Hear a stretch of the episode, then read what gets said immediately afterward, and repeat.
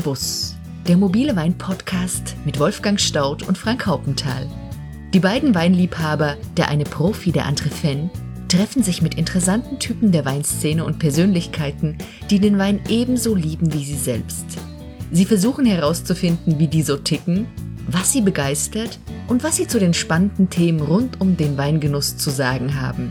Steig ein, komm mit und lass dich inspirieren von einer weiteren Episode von Genuss im Bus, der mobile Wein-Podcast.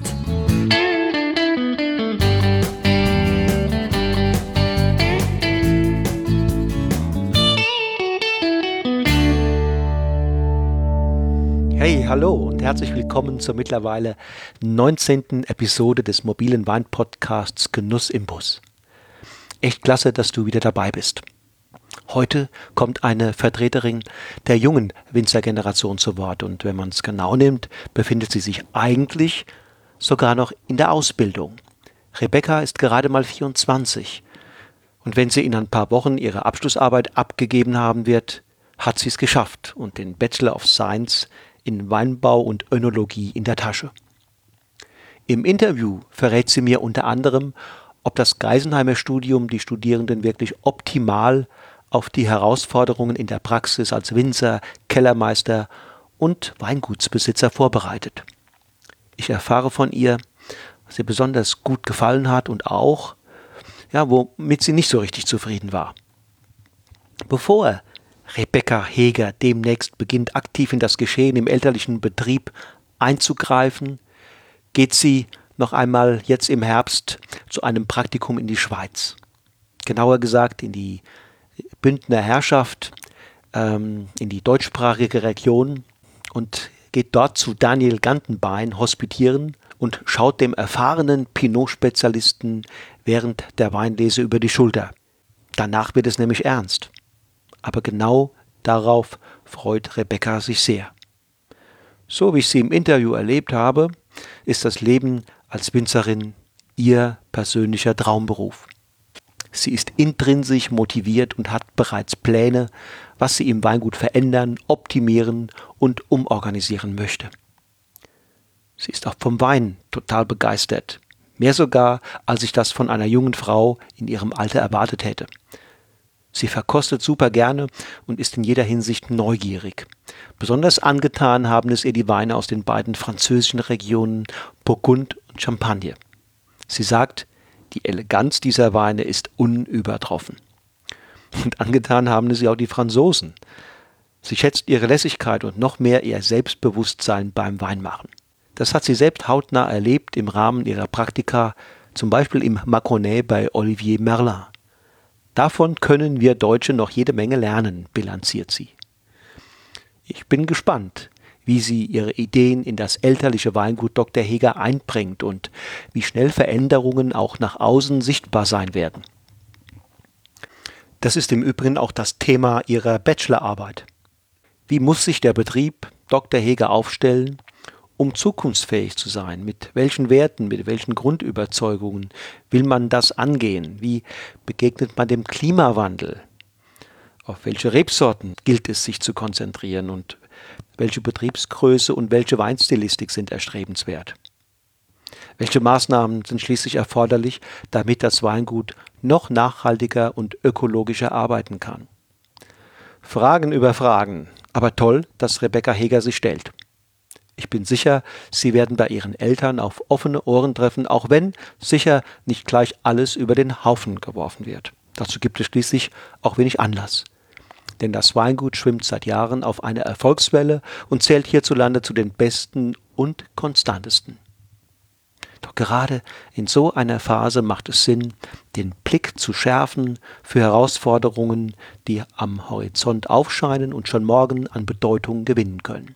Also, bleib dran und freu dich auf ein kurzweiliges, ungemein anregendes Gespräch mit der jungen und sympathischen Rebecca Heger. Los geht's!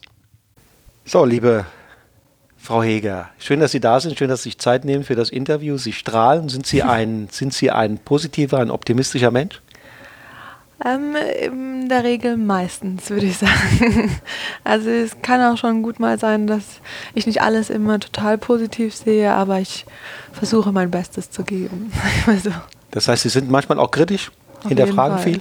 Auf jeden Fall, ja. Also ich würde sagen, äh, so eine gesunde pessimistische Einstellung habe ich vielleicht mhm. schon. Ich hinterfrage schon einiges, was denke ich aber auch richtig ist. Man kann nicht immer alles toll und positiv sehen. Was hat das für einen Effekt, wenn Sie Wein verkosten? Sind Sie da auch kritisch oder eher begeisternd?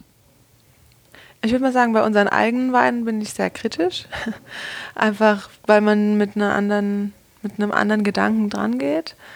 Aber ich bin auch wenn es mir gut gefällt, sehr schnell zu begeistern, würde ich sagen. Sie ähm, studieren gerade, ist das richtig? Ich bin am Sonntag, also vorgestern, aus meiner Wohnung ausgezogen. Ähm, das genau. bedeutet, Sie sind ich fertig? Jetzt, ja, nicht ganz. Also ich ähm, muss die Bachelorarbeit noch schreiben. Mhm. Das schreibe ich jetzt im, im Wintersemester. Muss ich am 15. Dezember spätestens angemeldet haben. Genau, und am 15. Dezember dann abgeben. Haben Sie ein Thema? Ja, ich gehe in die Betriebswirtschaft. Also ich habe jetzt noch nicht die genaue ähm, Formulierung, sage ich jetzt mal, des Themas, aber es wird auf jeden Fall um Sortenumstrukturierung hier im Betrieb gehen.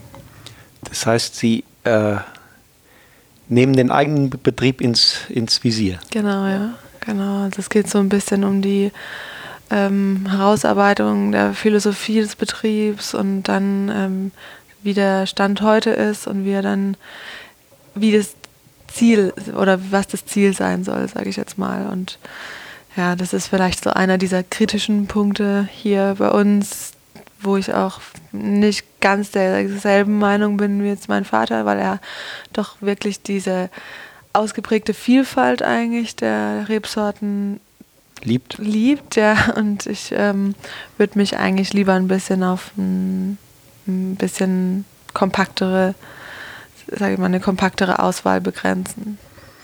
Das heißt, Ihre Hypothese, Ihre wenn man so will, Forschungshypothese ist äh, oder könnte sein, dass eine Verschlankung des Sortiments mhm. dem Betrieb mittel- und langfristig nützt. Genau. Ja. Okay, verstehe. Spannend. Ja, mal schauen, mal schauen, was dabei rauskommt und mal gucken, ob ich ihn damit vielleicht ein bisschen umstimmen kann auch.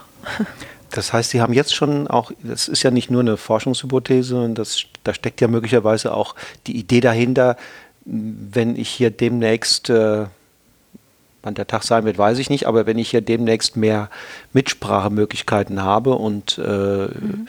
Einfluss habe, dann könnte das ja auch bedeuten, dass Sie sowas umsetzen wollen. Ja, auf jeden Fall. Ja. Also ich denke mal, das braucht auf jeden Fall Zeit und man hat ja irgendwo auch immer irgend, ähm, Kunden, die die Scheurebe zum Beispiel unbedingt äh, mhm. äh, kaufen möchten, aber deshalb braucht man so eine gewisse Zeit, um die äh, davon, sage ich mal, zu überzeugen, dass es vielleicht woanders, sage ich mal, wo die Scheurebe mehr ähm, mehr Sinn Bedeutung macht. hat, mehr mhm. Sinn macht, dass sie die vielleicht dort kaufen sollen, mhm. trinken sollen und bei uns eher die Rebsorten, auf die, wo wir auch unser ganzes Herzblut reinlegen. Mhm. Ja. Was spricht für die Verschlankung? Also ich finde, wenn, wenn man in, äh, in ein Weingut geht, in eine Vinothek und man macht die Karte auf, die Weinkarte und sieht da auf einmal 40 Positionen, dann finde ich das furchtbar überfordernd. Und dann frage ich mich auch manchmal, was hinter was steht eigentlich dieses Weingut. Und ich glaube, das ist irgendwie wichtig, dass wir so ein bisschen diese uns mehr hervorheben können durch unsere Rebsorten, die für uns stehen, die wir selber am liebsten trinken, weil ich sage jetzt mal, ein Muscatella mild kommt bei uns in den seltensten Fällen auf den Tisch. Also und deshalb finde ich es unheimlich wichtig, dass man nicht immer rechts und links noch wahnsinnig viel Sortiment ausbaut, sondern wirklich auf, den, auf seiner Linie einfach bleibt. Ist das ähm, auch ein Stück vielleicht mit so einem französischen Blick. Ähm, Auf jeden Fall. Weil, weil da haben wir das ja nicht. Ne? Sie fahren ins ja. Burgund und dann besuchen sie ein Weingut ja. und dann gibt es äh, Pinot Noir und Chardonnay oder mhm. äh, mit Ortsnamen versehen, vielleicht noch verschiedene Lagen, aber doch eine ja. sehr starke Fokussierung auf zwei Sorten. Ja, auf jeden Fall. Ich, wir bauen ja, wir versuchen ja auch unsere Weine eigentlich, gerade jetzt Spätburgunder oder allgemein die Burgundersorten und auch Chardonnay, sehr burgundisch auszubauen und deshalb finde ich, passt es auch dann besser, wenn man noch wirklich dieses verkürzte Sortiment hat. Und da stehen wir eigentlich auch am meisten dahinter. Da steht auch mein Vater am meisten dahinter, meine Schwester. Meine Mutter, die ist so ein bisschen Bordeaux-Fan, sage ich jetzt mal mehr. Die trinkt eigentlich lieber so ein bisschen die schwereren Rotweine. Aber wir stehen eigentlich sonst, oder wir alle stehen eigentlich auf diese französischen Weine. Ja. Wenn Sie mal in die Zukunft gucken, zehn Jahre, äh, 15 Jahre voraus, wie wird dann das Weingut Dr. Heger aufgestellt sein? Ach, Wagen Sie mal einen Blick. Puh, ist jetzt schwierig für mich, das so direkt zu sagen, weil ich ähm, hm, so ein bisschen möchte ich das jetzt auch durch diese Arbeit rausbekommen, einfach um zu sagen oder um herauszufinden, an welchen Rebsorten hängen wir womöglich doch mehr, als ich eigentlich denke. Und auch, man muss ja auch immer, man kann ja nicht einfach sagen, so, ab, ab morgen gibt es nur noch Weißburgunder, Grauburgunder, Spätburgunder zum Beispiel. Ähm, und deshalb ist es für mich jetzt schwierig zu sagen, wie das Weingut in 15 Jahren aussehen wird. Also ich hoffe mal, dass wir schon wirklich nur noch wenige, sag ich mal, Exoten haben und auch Sachen, hinter denen man jetzt vielleicht nicht zu 100% steht, dass es die einfach nicht mehr geben wird. Mhm. Und ähm, sind Sie mit der Reputation des Weingutes aktuell zufrieden? Ähm, sagen, okay, da kann man auch noch dran arbeiten, Feinschliff betreiben? Hm. Eigentlich bin ich, äh, sind wir da würde ich sagen, ganz gut. Mhm. ja.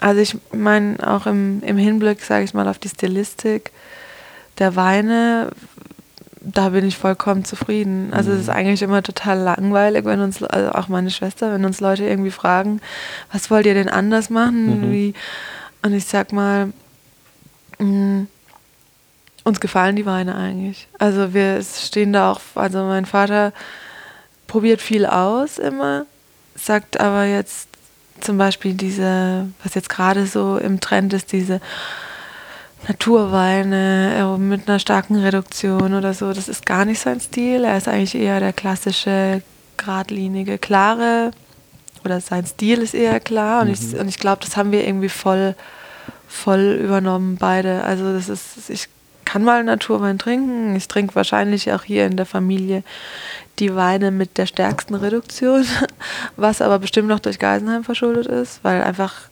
momentan wirklich jeder, der irgendwie was, irgendwie was Spannendes mitbringt, ist einfach gerade irgendwie in diesem Trend.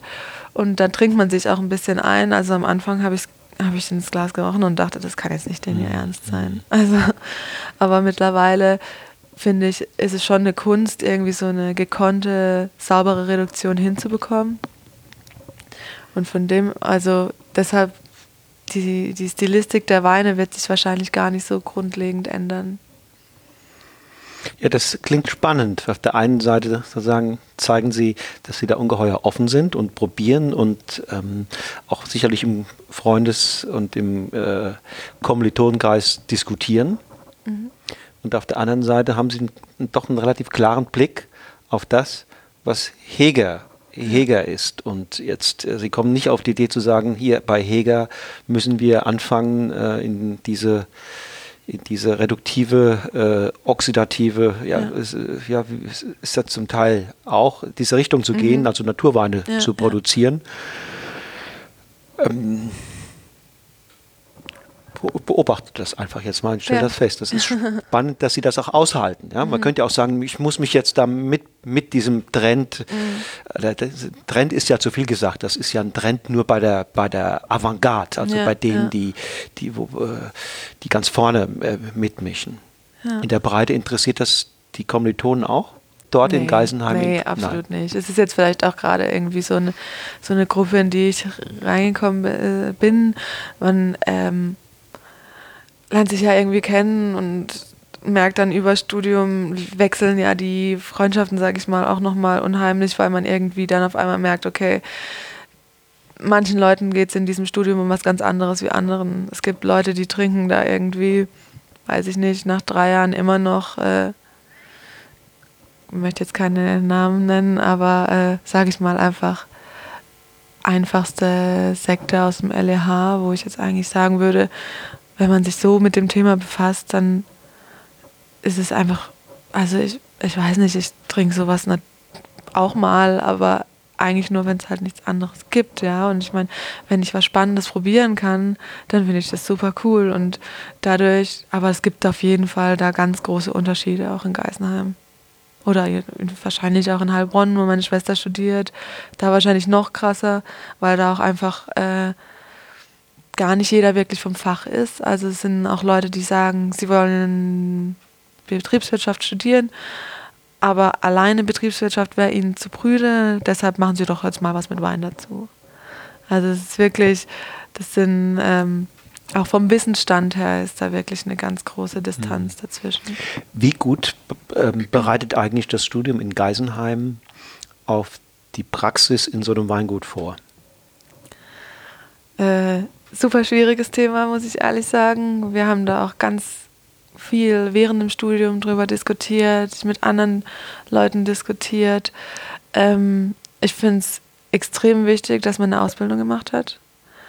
Ich würde es auch jedem empfehlen, jeder, der in Geisenheim war oder ist oder nach Geisenheim gehen möchte, weil ich sage, dieses, dieses halbjährige Praktikum, das bringt einem eigentlich nichts oder wenig, sage ich mal, weil einfach ähm, es ist extrem wichtig, eine mindestens eine, eher zwei komplette Vegetationsperioden mal einfach mitgemacht zu haben und auch mal wirklich jede Arbeit gemacht zu haben, sei es äh, einen Keller zu putzen, zu entblättern, äh, weiß ich nicht, einen Abstich zu machen. Und dann ist es super schwierig, weil man das in Geisenheim auch durch Studium, durch die Theorie gar nicht alles einfach mitmachen kann. Es gibt dann schon einige Projekte, wie zum Beispiel das Weinbaupraktikum. Da fängt man dann beim Rebschnitt an und bis zur Lese, aber da wird auch nicht jeder gleich ähm, mitgenommen. Das heißt, irgendwo können die Leute, die nicht so viel gemacht haben, schon auch von den Leuten, die davor schon einiges an Praxiserfahrung haben, mitnehmen. Aber oft hat es auch mit Scham zu tun, dass sie dann nicht so wirklich sagen, hey, ich kann das gar nicht und machen es dann einfach. Und von dem her würde ich sagen, in Kombination mit der Ausbildung schon gut. Ohne Ausbildung wäre es für mich persönlich schwierig gewesen. Einfach, ja, weil man vers- theoretisch oder? ja, schon. Und weil irgendwie auch die Dozenten nicht alles komplett mit äh, jeden abholen können. Also wenn sie von, sage ich mal, bei A anfangen, dann sind die ganzen Winzer oder die ganzen äh, mit fertiger Ausbildung eigentlich unterfordert. Und wenn sie erst bei, weiß ich nicht, F anfangen, dann ka- kann keiner der Unausgebildeten Mhm, mehr mhm, folgen. mhm. Deshalb ist es manchmal schon ein bisschen schwierig und ich sag, ich, eigentlich ist der Weinbau auf eine gewisse Weise ja auch simpel. Also es ist ja auch so ein bisschen was hat ja wahnsinnig viel mit Gefühlssache zu tun und auf die Natur hören und so. Und deshalb kann man das auch nicht alles theoretisch lernen. Und in der Ausbildung dachte ich immer, diese Berufsschule ist so banal. Und es ist alles so einfach und ich verstehe überhaupt nicht, wie manche Leute damit Schwierigkeiten haben können. Und ich freue mich jetzt richtig auf Studium, weil dann wird es total, geht es viel mehr in die Materie rein. Mhm. Und dann war man im Studium und dann dachte ich mir so, puh, eigentlich geht es gar nicht so viel weiter rein. Aber man kann den Weinbau natürlich auch nicht neu erfinden. Und, aber es, eigentlich, ich würde sagen, in Geisenheim ist das Spannende eigentlich das Ganze drumherum. Die Vorlesungen, die sind, manche sind gut. Sie war also zum Beispiel Weinbau beim Hans Schulz, das war ein, ist ein Studienkollege von meinem Papa. Da war ich zum Beispiel in jeder Vorlesung, weil es einfach, da hat man so viel mitgenommen, da saß man anderthalb Stunden da und dachte, wow. Und dann gab es halt andere Vorlesungen, da dachte man sich, okay, soll ich jetzt heute hingehen oder nicht? Oder rentiert sich oder nicht? Aber dieses Drumherum, mit anderen sich irgendwie zu connecten, nur drei Jahre lang nur mit Leuten zu tun zu haben, die irgendwie einfach immer über Wein reden und bei denen es wirklich immer nur um Essen und Trinken geht und, und jeden Abend irgendwo anders ist und zig verschiedene Weine trinkt und eben dann auch gerade mal so Sachen probiert, die man sonst nicht probieren würde, wie diese Naturweine etc. Das macht schon wahnsinnig viel aus. Das ist so eine Dynamik, ne, die Auf dann jeden Fall. entsteht. Und, Und es ist auch echt so, es ist uns jetzt allen unheimlich schwer gefallen, irgendwie zu gehen auch. Also auch auszuziehen und weil man irgendwie Ausziehen weiß, heißt, ja, waren da in der, in der ich Wohngemeinschaft. in der Wohngemeinschaft, Mhm, mhm. genau. Genau. Und einfach zu sagen, jetzt geht man, jetzt fährt man irgendwie wieder zurück in seinen früheren Alltag auch. Und natürlich ist es auch nicht, ist es auch so, dass ich jetzt hier nicht nur Freunde habe, die alle im Weinbau sind. Was ja auch nicht schlimm ist. Es ist ja auch schön, wenn man mal so ein bisschen Distanz hat irgendwo. Aber es hat natürlich schon unheimlich viel Spaß gemacht. Das muss man schon sagen. Und Sie haben zwischenzeitlich ja auch Praktika gemacht, ne? Das war ja nicht nur das eine, oder? Ja. Also Ähm. ich hatte, ich habe eben erst die Ausbildung gemacht und dann war ich zwei Lesen hier zu Hause bei uns. Ähm, irgendwie hat sich das so ergeben. Ich weiß nicht, das erste Jahr war alles, ich sag, ich bin nicht, also ich wurde von meinen Eltern nie gezwungen, im, im Weingut zu arbeiten und, und ich habe das im Wenn dann freiwillig gemacht und dann gab es auch Zeiten, wo ich da überhaupt keine Lust drauf hatte. Also wo ich irgendwie gesagt habe, nee, eigentlich, ich will mein eigenes Ding machen und halt so mit 16, sage ich jetzt mal. Und, und dadurch war es für mich eigentlich nach der Ausbildung klar, dass ich jetzt erstmal zu Hause auch sein will, um das auch einfach mal so mitzuerleben, was, wie wird es bei uns gemacht, weil ich es ja nur von den anderen Betrieben dann gekannt habe auch großläufig, ich, oder gerade die Arbeitsprozesse auch äh, dann irgendwie vielleicht auch erstmal wirklich verstanden habe. Ähm, und dann war ich jetzt, letztes Jahr war ich in Burgund, Mhm. im Mâconnais bei Olivier Merlin. Genau, und habe da mal ein bisschen Chardonnay gemacht. Mhm. War auch unheimlich spannend irgendwie, so diese französische Lebensart. Also gar nicht unbedingt die, die Machart des Weines, sondern wie sie so an das Ganze rangehen, so viel entspannter irgendwie. Wie Okay, was ist genau? Was ist das typische Französisch? das ist irgendwie so total verrückt, weil man denkt, weil die Franzosen haben ja einen ganz kurzen Lesezeitraum. Also bei uns war es jetzt dieses Jahr, glaube ich, 18 Tage oder nee, 21 Tage, was sehr, sehr lange war. Ich weiß noch, am Herbstabschluss hat er, hat er irgendwie eine ganz lange Rede gehalten und gemeint, es war so ein furchtbarer Herbst und so intensiv und anstrengend und er wünscht sich, dass er nie wieder so einen langen Herbst haben. Und ich dachte mir, wow, wir sind zu Hause, glaube ich, jetzt die achte Woche an Lese und sind immer noch nicht fertig. Ähm, und trotzdem war alles total entspannt irgendwie. Also wir haben nie länger als, ich glaube, ich bin, die späteste Uhrzeit war, glaube ich, 21 Uhr, ich aus dem Keller raus bin. Und da haben sie dann auch gesagt, lasst alles, äh, keine Ahnung, Traubenband, lasst alles stehen, das putzen wir morgen früh, weil jetzt müssen sie auch heimgehen. Und dann jeden Mittag anderthalb Stunden Mittagspause, Frühstückspause von einer Stunde. Und zwischendrin haben wir so oft gefühlt nichts zu tun gehabt. Und sie sind alle so irgendwo tiefenentspannt, die Franzosen. Und das war Und so, das in ja in einem to absoluten Top-Betrieb. Ne? ja, auf jeden Fall. Und das, ich habe mich auch mit, mit anderen unterhalten, die auch in, in, in Frankreich oder in Burgund im Praktikum waren. Und die haben mir genau dasselbe gesagt. Also wirklich dieses, ähm, diese Hektik, die wir bei uns haben, die entsteht da irgendwie überhaupt nicht. Es kann schon mal, kann schon mal sein, dass es irgendwie Stress gibt, aber eigentlich nicht. Meinen Sie, das ist mehr, sondern das die, die französische Temperament, das Naturell, oder, oder hängt das auch mit dieser doch stärkeren Fokussierung bei, bei den Rebsorten? Wir haben ja zwei sein. Rebsorten da höchstens, oder so vielleicht nur eine. Das kann schon auch sein. Ja. Ich denke, es ist so eine Mischung aus beidem. Also ich glaube auch, dass die Franzosen auf jeden Fall mehr Selbstbewusstsein haben, deshalb auch ein bisschen entspannter irgendwie an alles rangehen.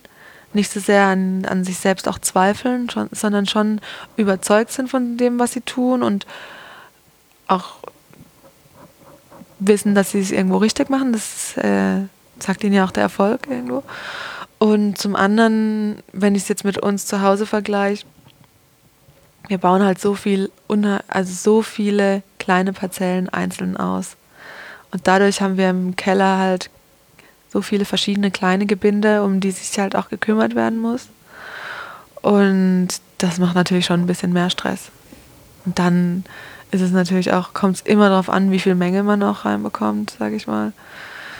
Und zum Beispiel, was mich irgendwie total zum Grübeln gebracht hat, war die ähm, bei uns, also mein Vater ist immer, ähm, war schon immer sehr darauf bedacht, jeden Tag das Mostgewicht zu messen. Also wirklich von jedem, am liebsten von jedem einzelnen Barrik. So dass hintenrum dann immer, weiß ich nicht, die Leute im Keller sagen, ach, miss von jeder Partie eins oder zwei am Tag, das reicht auch. Und mein Vater sagt dann immer, nein, er möchte jeden Tag von jedem einzelnen Fass dieses Mostgewicht wissen. Also ich meine, es geht hier ja manchmal auch um Barriques. Und also wie weit ist, die, ist der alkoholische äh, Gärvorgang genau, vorangekommen? Genau, ja. Und im, im Burgund habe ich dann auch gefragt, ja, wie sieht es aus mit Mostgewicht messen? Und dann sagte, hat mein Chef zu mir gesagt, nee, das kann ich jetzt einmal machen. Und dann schauen wir mal, der Most, der gärt von allein, mhm. die sind alle gekühlt, da ist kein, kein Problem. Ihm ist wichtiger, darauf, ähm, sich auf die Trauben, die reinkommen, zu konzentrieren. Und dann, und das ist ja auch so was, wo man einfach, okay, er, er, die probieren viel, sie probieren die Moste und etc., aber ähm, jetzt da irgendwie Mords mit Zahlen und Mostgewicht und also das ist einfach nicht so. Es scheint mir so, als könnten die sehr gut das Wichtige vom weniger Wichtigen unterscheiden genau. und sich fokussieren ja. und auch den, mit, mit dem Selbstbewusstsein im Nacken mhm. auch die Dinge mehr laufen lassen. Auf jeden Fall. Ja. Also das denke ich auf jeden Fall, ja. Das muss doch ungeheuer fruchtbar sein, ähm, so Erfahrungen zu machen. Auf jeden Fall. Also ich weiß auch aus jedem Betrieb, aus dem ich jetzt irgendwie gekommen bin, war immer wieder irgendwas anderes, wo ich sage, hey, das müssen wir unbedingt so und so machen und dann wird, und das müssen wir anders machen und das ist dann auch immer erstmal überfordernd, sage ich mal, für meine Eltern und vielleicht auch für die Leute im Betrieb, weil sie kennen ja die Abläufe so und so und das wird schon immer so gemacht und deshalb ist es auch blöd, was anderes zu tun. Aber es gab auch schon ein paar Sachen, äh, wo dann einfach wo man dann schon gemerkt hat, okay, nee, das macht schon Sinn, wenn man da einfach mal was anders macht. Und die Ausbildung war das in der Schweiz? Nee, ich ähm, war ein, also im, im, in der Winzerlehre ist es ja eigentlich gängig, dass man in unterschiedlichen Betrieben ist. Ähm, ich war ein Jahr bei Salvay in Oberrottweil, weil ich mich noch nicht so weggetraut habe. Und ein Jahr war ich äh, an der A bei Meier Näkel. Genau. Und dann natürlich gleich mal 400 Kilometer weg. Also es war ähm, aber eine super spannende Zeit für mich, auch menschlich gesehen, weil ich irgendwie mal wirklich von zu Hause weggekommen bin und auf mich alleine gestellt war und ja, das war schon cool. Das war ja in dem Alter dann noch unter 20, ne? Huh, nee, ich habe ähm, Abitur mit 19 war ich fertig. Okay, dann danach. Genau, ja. ja. Das heißt jetzt im Nachhinein, wenn Sie mal äh, gewichten sollten, da haben sie auf der einen Seite studiert und auf der anderen Seite die Ausbildung mhm. gemacht, in, also nennen wir das Praxis, mhm.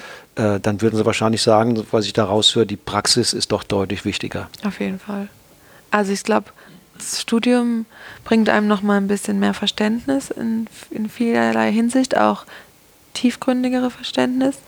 Aber wenn es wirklich ums Arbeiten geht, dann ist es schon sehr, sehr wichtig, dass man irgendwie an der Materie dran ist und mitarbeitet. Oder wir haben zum Beispiel auch während dem Studium einige Betriebe besucht und war dann auch cool, weil mein Vater hat ja auch ein, auch ein riesiges Netzwerk, sag ich mal. Und dann haben uns auch oftmals die, die Besitzer persönlich rumgeführt und dann lernt man ja schon nochmal eine ganz andere Philosophie und auch was wirklich dahinter steckt kennen und das hat einen irgendwie auch weitergebracht. Also und das ist auch cool und das macht mein Vater eigentlich auch heute noch. Also wirklich, das, ich glaube, es ist echt wichtig, dass man nicht betriebsblind wird und auch die Augen eigentlich immer offen hält.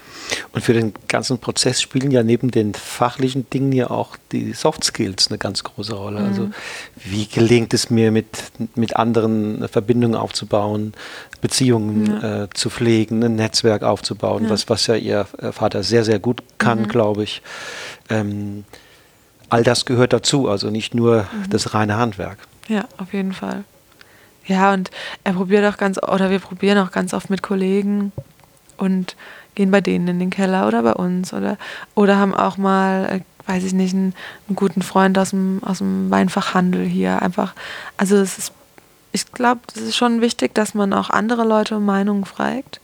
Dass man, weil man hat ja irgendwo auch eine große Verantwortung. Und das ist für mich so zum Beispiel auch so ein bisschen beängstigend, diese Verantwortung. Du sollst jetzt ein Produkt herstellen, was ganz vielen Leuten gefallen soll. Nicht nur mir, sondern auch, weiß ich nicht, wie viel anderen Leuten. Und ich glaube, dafür ist es auch schon wichtig, dass man irgendwo eine, eine bestimmte Person hat, die man immer um Rat fragen kann. Hm.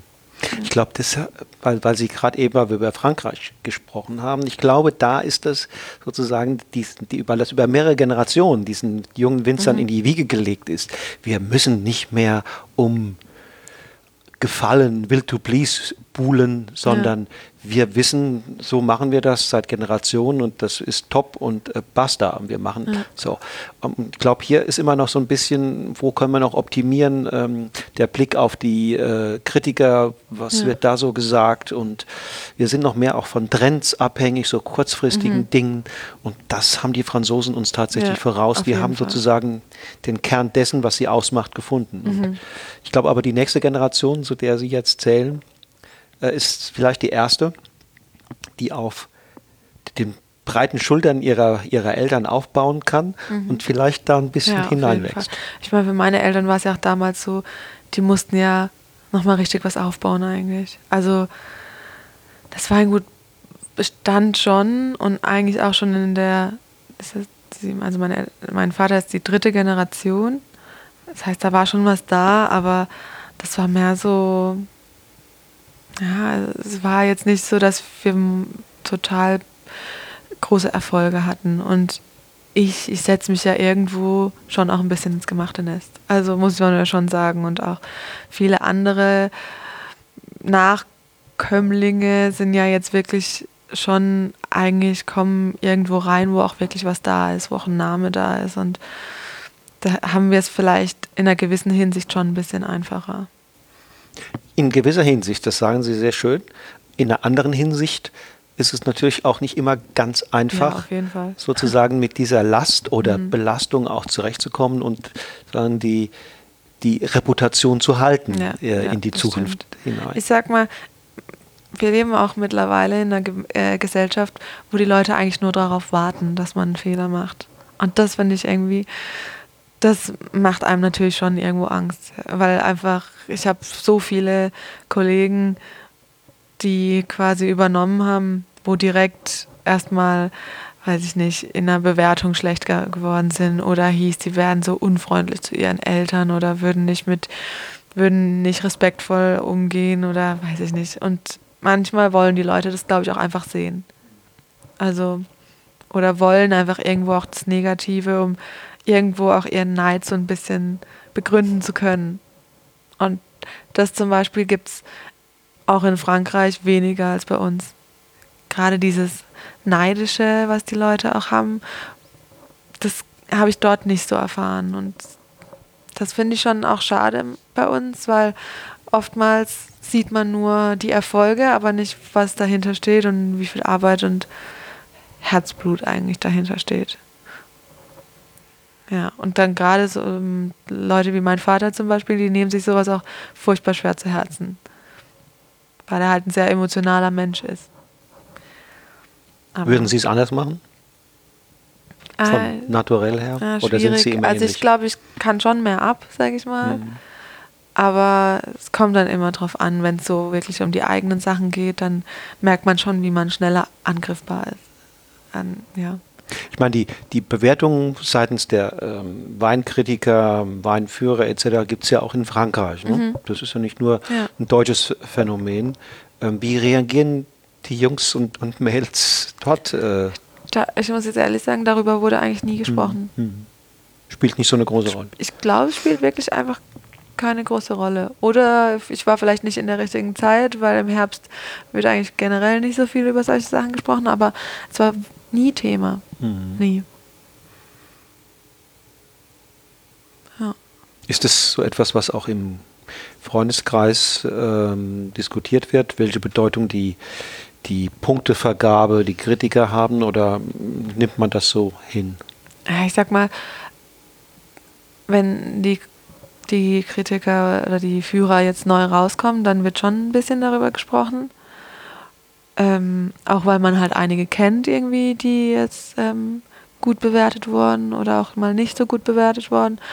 Aber also bei uns im, in meinem Freundeskreis ist es eigentlich so, dass wir uns da jetzt nicht so drauf zurück oder nicht so damit auch befassen irgendwie.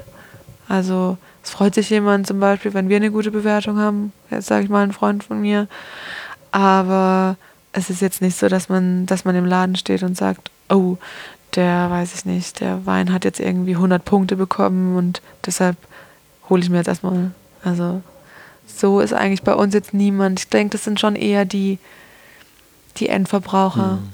Die Glauben Sie denn persönlich, man kann Wein überhaupt nach Punkten bewerten? Nee. Ich finde, Wein ist sowas Subjektives. Und ähm, jeder, also es geht ja im Endeffekt um den eigenen Geschmack. Und ich finde, niemand, ich könnte jetzt einem Wein 100 Punkte geben und mein Gegenüber 10. Kann ja einfach sein. Oder, oder vielleicht 50. Und ich finde es schon schwierig zu sagen, dass dieser Wein jetzt für alle irgendwie der beste Spätburgunder Deutschlands sein soll. Ich sag, ich fände es eigentlich sinnvoller, und es ist ja auch ein bisschen so, dass man sagen würde, dieser Führer geht so ein bisschen in die Stilistik, dieser Führer ein bisschen in eine fruchtigere. Einfach, dass man vielleicht als Endverbraucher sagen kann, okay, ich habe nicht so viel Ahnung, aber ich kann in dem und dem Führer nachlesen, weil das sind ungefähr, ist so ungefähr meine Weinstilistik und darauf kann ich so ein bisschen gehen. Und dann wäre das, finde ich, hilfreich für den Endverbraucher, aber jetzt zu sagen, okay, es gibt jetzt gerade einen Winzer, der macht Spätburgunder und die sind, werden von allen gehypt, aber das heißt ja nicht, dass sie jetzt deshalb jedem, jedem Nee, schmecken. definitiv nicht. Ist ja oft eher sogar so, dass die äh, Weine, die höher bewertet werden, oftmals von, von sagen wir mal, dem großen Publikum Ja. oftmals nicht besonders Ja, gemocht werden ja. oder vielleicht auch zu kompliziert sind, was Fall. auch immer. Ja. Ähm, deswegen ist es schwer schon gut, man, man könnte als Normalverbraucher die, diese Führer auch richtig lesen. Ja. Ja. Wie weit sind die Deutschen, wie weit ist der deutsche Weinkonsument in, in Sachen, ich nenne mal Weinkompetenz, Verkostungskompetenz, äh, ähm, wie wichtig ist ihm das, dass er da Feinheit, Eleganz rausschmeckt? Ähm, oder geht es oft eigentlich mehr, dass das Glas Spaß macht? Ich glaube, es geht schon eigentlich mehr darum, dass das Glas Spaß macht. Also ich, ich, ich probiere unheimlich gern, aber ich trinke auch gerne. Also und ich finde, das ist auch die Hauptsache. Nicht, dass man jetzt am Tisch sitzt und sagt, oh, dieser Wein, aber mit einem Bouquet und aber eigentlich geht es ja darum, dass der Wein frisch ist, dass er Zug hat, dass man sagt, oh, die Flasche ist schon leer, quasi. Und ich glaube, das ist auch in Deutschland immer noch Hauptthema. Ich sehe es immer witzig, es ist immer am Iringer Weinfest. Das sind ja, also das ist hier ja ein Riesenspektakel hier im Dorf, das ist das Highlight im Jahr. Und dann kommen immer ganz viele Leute zu mir und nachts um zwei und wollen mir dann erklären, was jetzt an dem Wein nicht so gut ist, was man vielleicht noch ändern sollte. Und dann denke ich mir immer, ja, Okay. komm, erzähl mir das alles. Du als großer Bacardi-Cola-Trinker, von dir möchte ich jetzt gerne mal.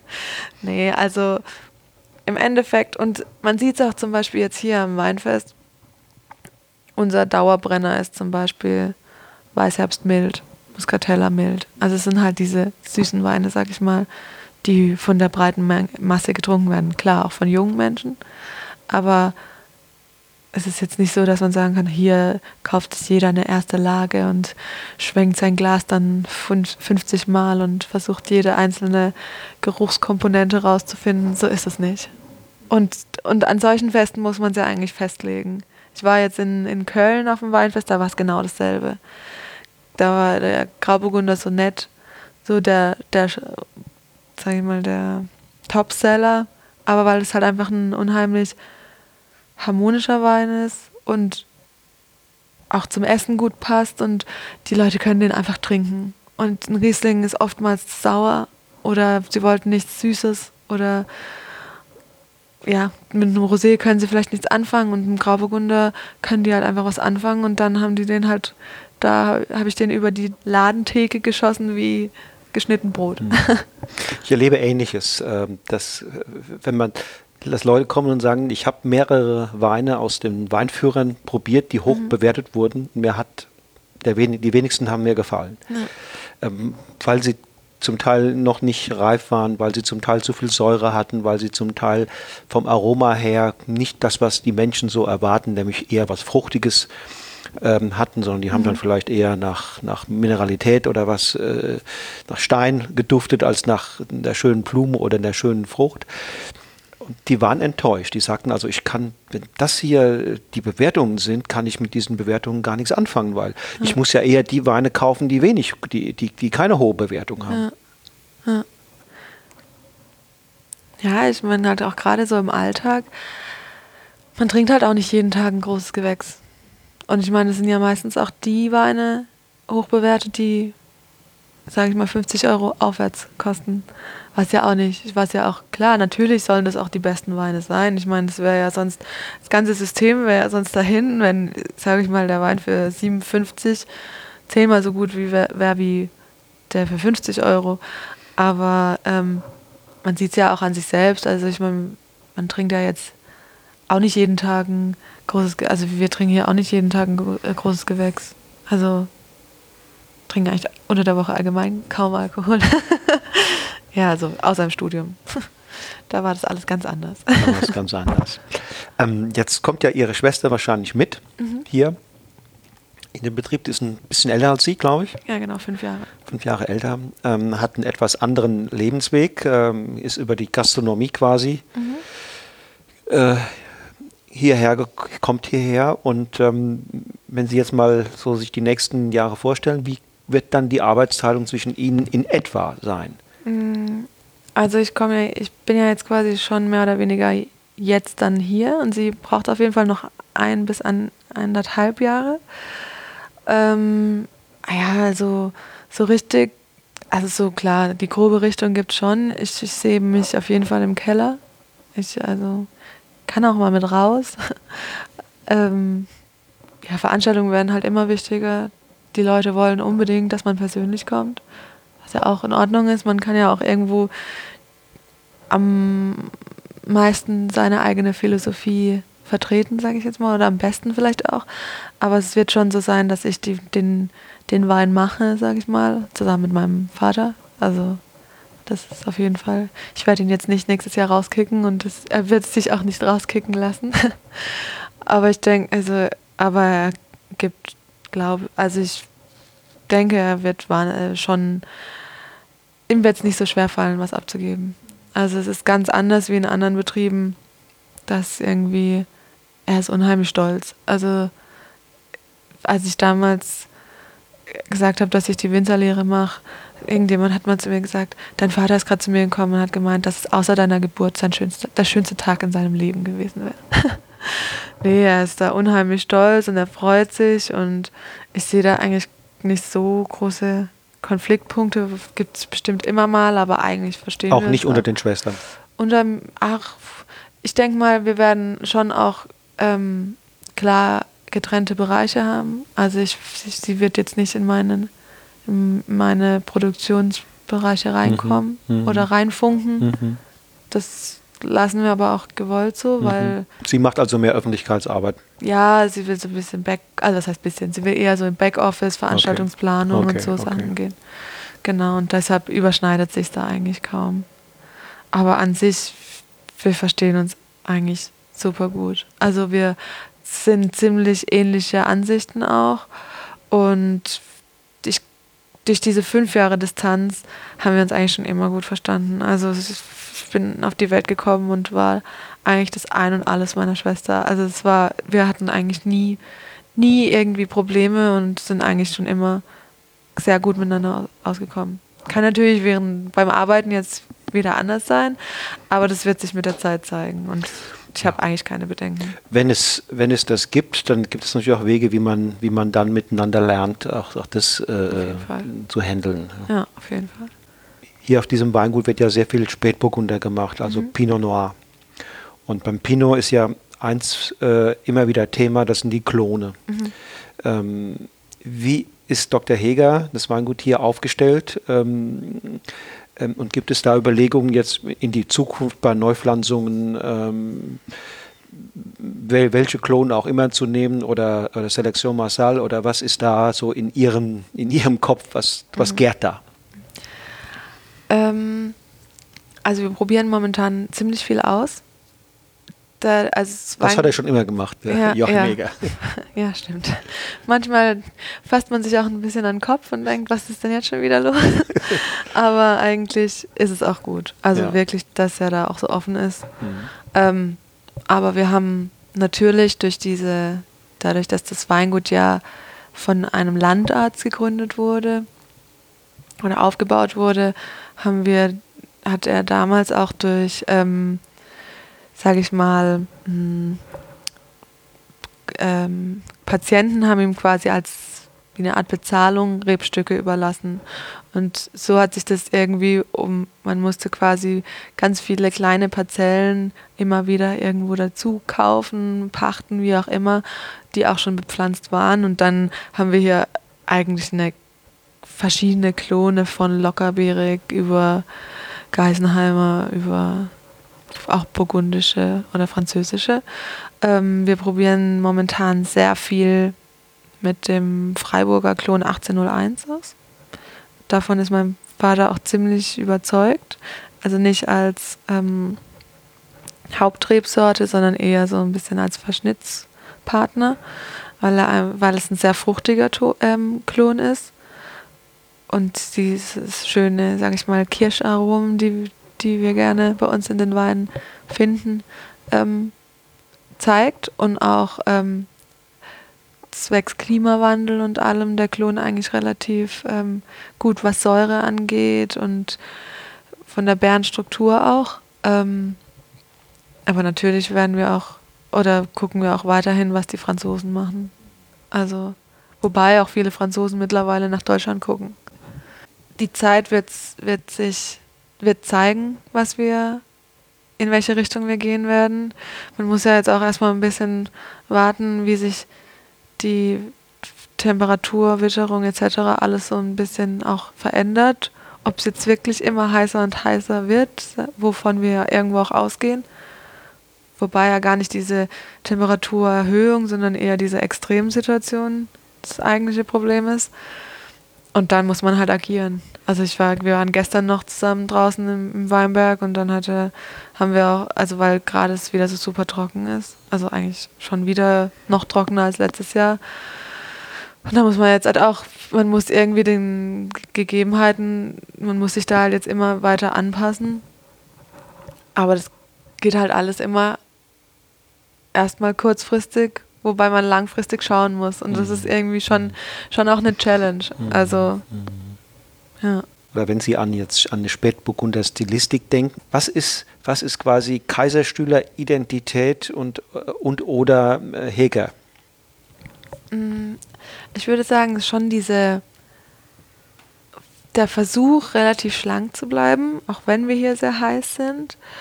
Ähm, das ist Heger, das ist nicht ja, unbedingt Kaiserstuhl. Ja, okay. ja, also ich glaube am Kaiserstuhl ähm, es gibt jetzt halt solche und solche mhm. Betriebe. Also es ist jetzt schwierig, irgendwie, würde ich sagen, so einen klassischen Kaiserstühler, Kaiserstühler Spätburgunder zu identifizieren, weil es gibt natürlich Spätburgunder, die sind wahnsinnig kräftig im Holz und sehr reif gelesen, weniger Säure. Und dann gibt es halt die ähm, andere Stilistik, die ein bisschen schlanker ist und auch wir zum Beispiel gehen immer weiter zurück im Holzeinsatz. Also ich sag mal, vielleicht eher nicht weniger, aber feiner. Und auch ähm, mit der Lese, wir, das, der Spätburgunder ist die erste Traube, die wir lesen im, im Herbst. Ähm, weil es uns auch die, die, nee, die wichtigste hört sich jetzt blöd an, aber die, wo, wo es einfach am wichtigsten ist, dass man diesen Punkt auf keinen Fall verpasst irgendwo. Ähm, aber Spätburgunder ist ja der Korridor ein sehr kleiner. Ne? Genau, ja, genau. Und also ich, ich mag gerne, wenn ein Spätburgunder sehr knackig ist, eine anständige Säure hat, nicht Holz überladen, frisch, der muss von mir aus auch nicht irgendwie dunkelblau, rot sein. Das ist, die Farbe ist für mich eigentlich nebensächlich. Ähm, und halt nicht so dieses Überladene, wo man auch nicht dieser marmeladige Ton, wo man schon im Kopf hat, okay, der wurde irgendwie zu spät gelesen. Also ja, einfach was Frisches. Ich mag das nicht, wenn das so so hm, schwierig zu erklären, irgendwie so über ist von allem. Also lieber was Elegantes und Präzises. Sind diese Weine dann schon trinkreif, wenn sie in den Handel kommen, oder sind das eigentlich reifungsbedürftige Weine? Wenn es gut läuft, sind es reife, reifebedürftige Weine, ja, auf jeden Fall. Also es ist eigentlich schade, dass dieser, dieser Trend zum jüngsten Wein, den es auf dem Markt gibt, trinken, noch so ausgeprägt ist, weil man oftmals gar nicht erfährt, was eigentlich, was, wie sich dieser Wein noch entwickeln könnte, weil er so schnell ausgetrunken ist oder weg ist. Es ist eigentlich wirklich schade und wenn wir die wenn wir die Möglichkeit dazu hätten, würden wir die Weine auch gerne länger hier im, im Haus lagern und erst viel später auf den Markt bringen. Aber das ist halt einfach fast unmöglich. Also das ist schwierig, dem Konsumenten zu verklickern und es ist natürlich auch Lagerungskosten etc., wo man, hat, wo man auch alles bedenken muss. Könnte aber durchaus mittelfristig ein, Auf jeden ein Ziel Fall. sein. Und es ist auch ein Ziel. Also da, da sind wir schon irgendwo hinten dran, dass wir immer stückchenweise alles ein bisschen verzögern. Was glauben Sie, welche Rolle spielt das Image des Kaiserstuhls, äh, des Kaiserstühler Weins insgesamt für die Vermarktung der eigenen Weine? Also wenn wir mal in ein anderes Gebiet gucken, zum Beispiel ins Burgund, das, das sieht man ja sehr deutlich, dass auch in die Champagne, ähm, dass dieses Gebiet insgesamt ein Image hat und dass das natürlich für den einzelnen Winzer von großem Vorteil ist, in Ja. dieser Region ähm, Wein zu machen. Und hier wird ja zum Teil natürlich auch mit dem Brand, mit dem eigenen Namen wird gearbeitet, Ja. aber natürlich auch im hohen Maße mit dem Gebiet. Und man sieht das auch jetzt ein bisschen in Deutschland an der Saar zum Beispiel, die es ähnlich machen, Ja, wo viele führende Winzer selbst mitwirken, aktiv mitwirken, dass die Saar ein Top-Image hat, ein homogenes Image hat. Es steht für einen ganz bestimmten Weinstil. Und ich meine, hier gibt es im Kaiserstuhl noch Entwicklungsmöglichkeiten, Auf oder? jeden Fall. Also dieser Kaiserstuhl an sich ist ein, hat eigentlich eine mini kleine Bedeutung. Also es ist wirklich, es gibt einzelne Betriebe, die, die sich dort, die sich hier heraus, die hier herausstechen, die sich profilieren vielleicht auch irgendwo. Aber irgendwo ist auch, muss glaube ich auch noch viel an dem Zusammenhalt oder an der gemeinsamen Hervorbringung der Marke Kaiserstuhl, vielleicht auch an der Marke Baden ähm, gemacht werden. Das wäre ja schon mal ein Anfang, Kaiserstuhl. auf jeden Fall ein, Anf ein Anfang, ja.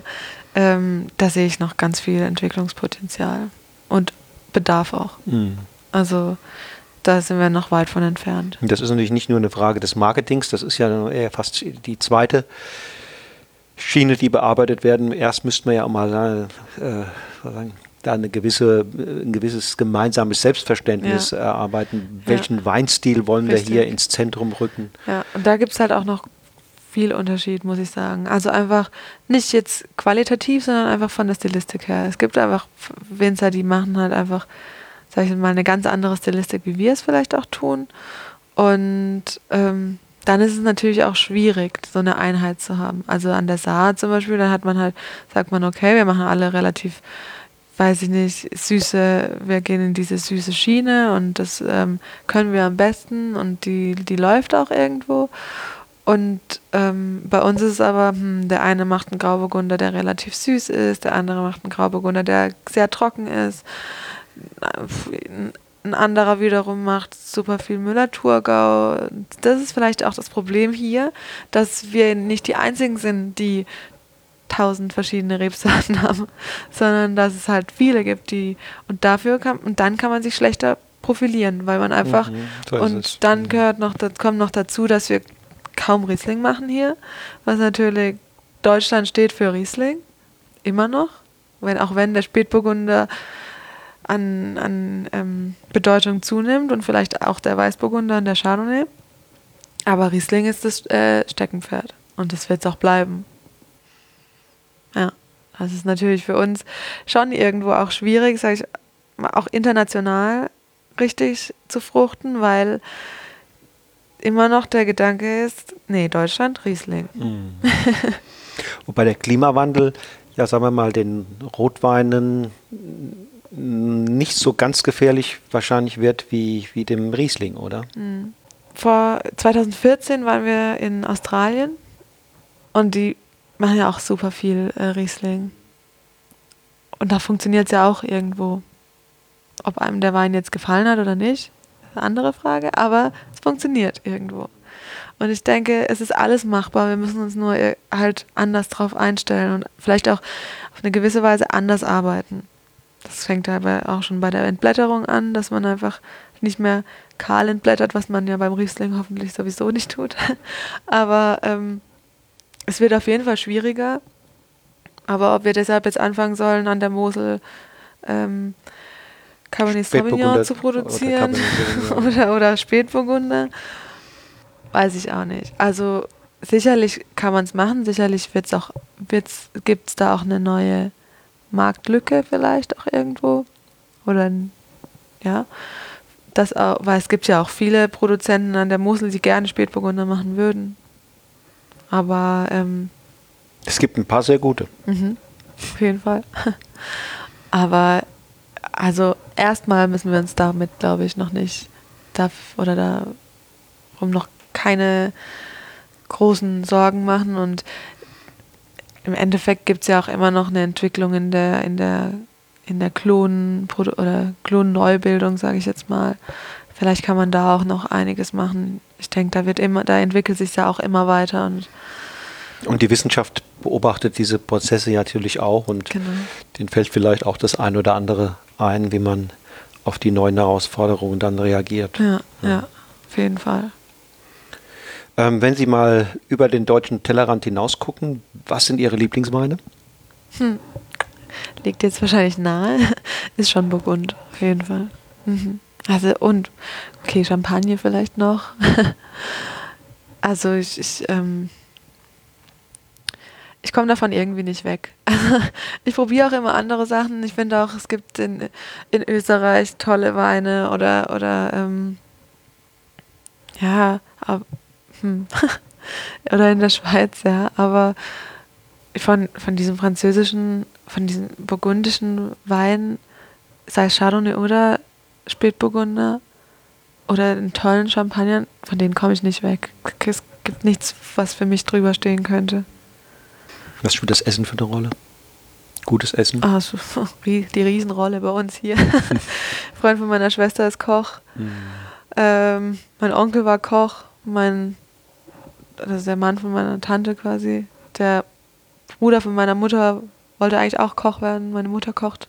Also es ist irgendwie bei uns ein Riesenthema. Mein Vater geht am liebsten essen. Wird viel zu Hause auch gemeinsam gekocht und gegessen? Weniger, muss ich sagen. Dadurch, dass meine Schwester und ich auch nicht mehr wirklich da sind, meine Eltern oder mein Vater gerade tagsüber immer unterwegs ist und abends dann wieder unterwegs ist. Wenn wir alle da sind, kochen wir gerne zusammen. Aber wir gehen auch gerne essen.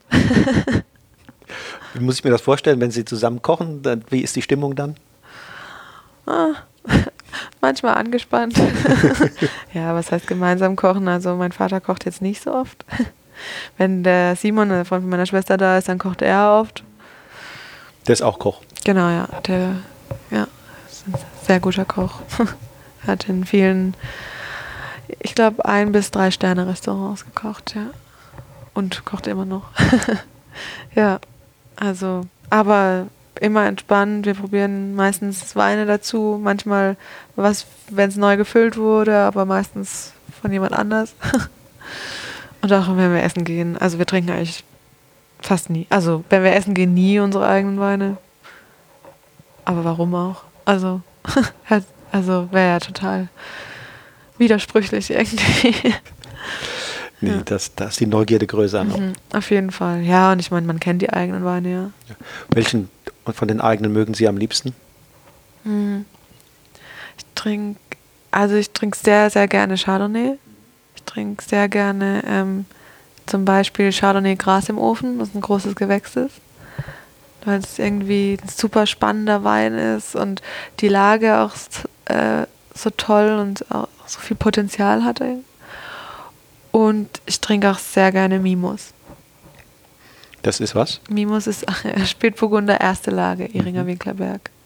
Das ist so, so ein Wein, der für sich steht, jedes Jahr irgendwo ähnlich, aber eigentlich ähnlich gut ist.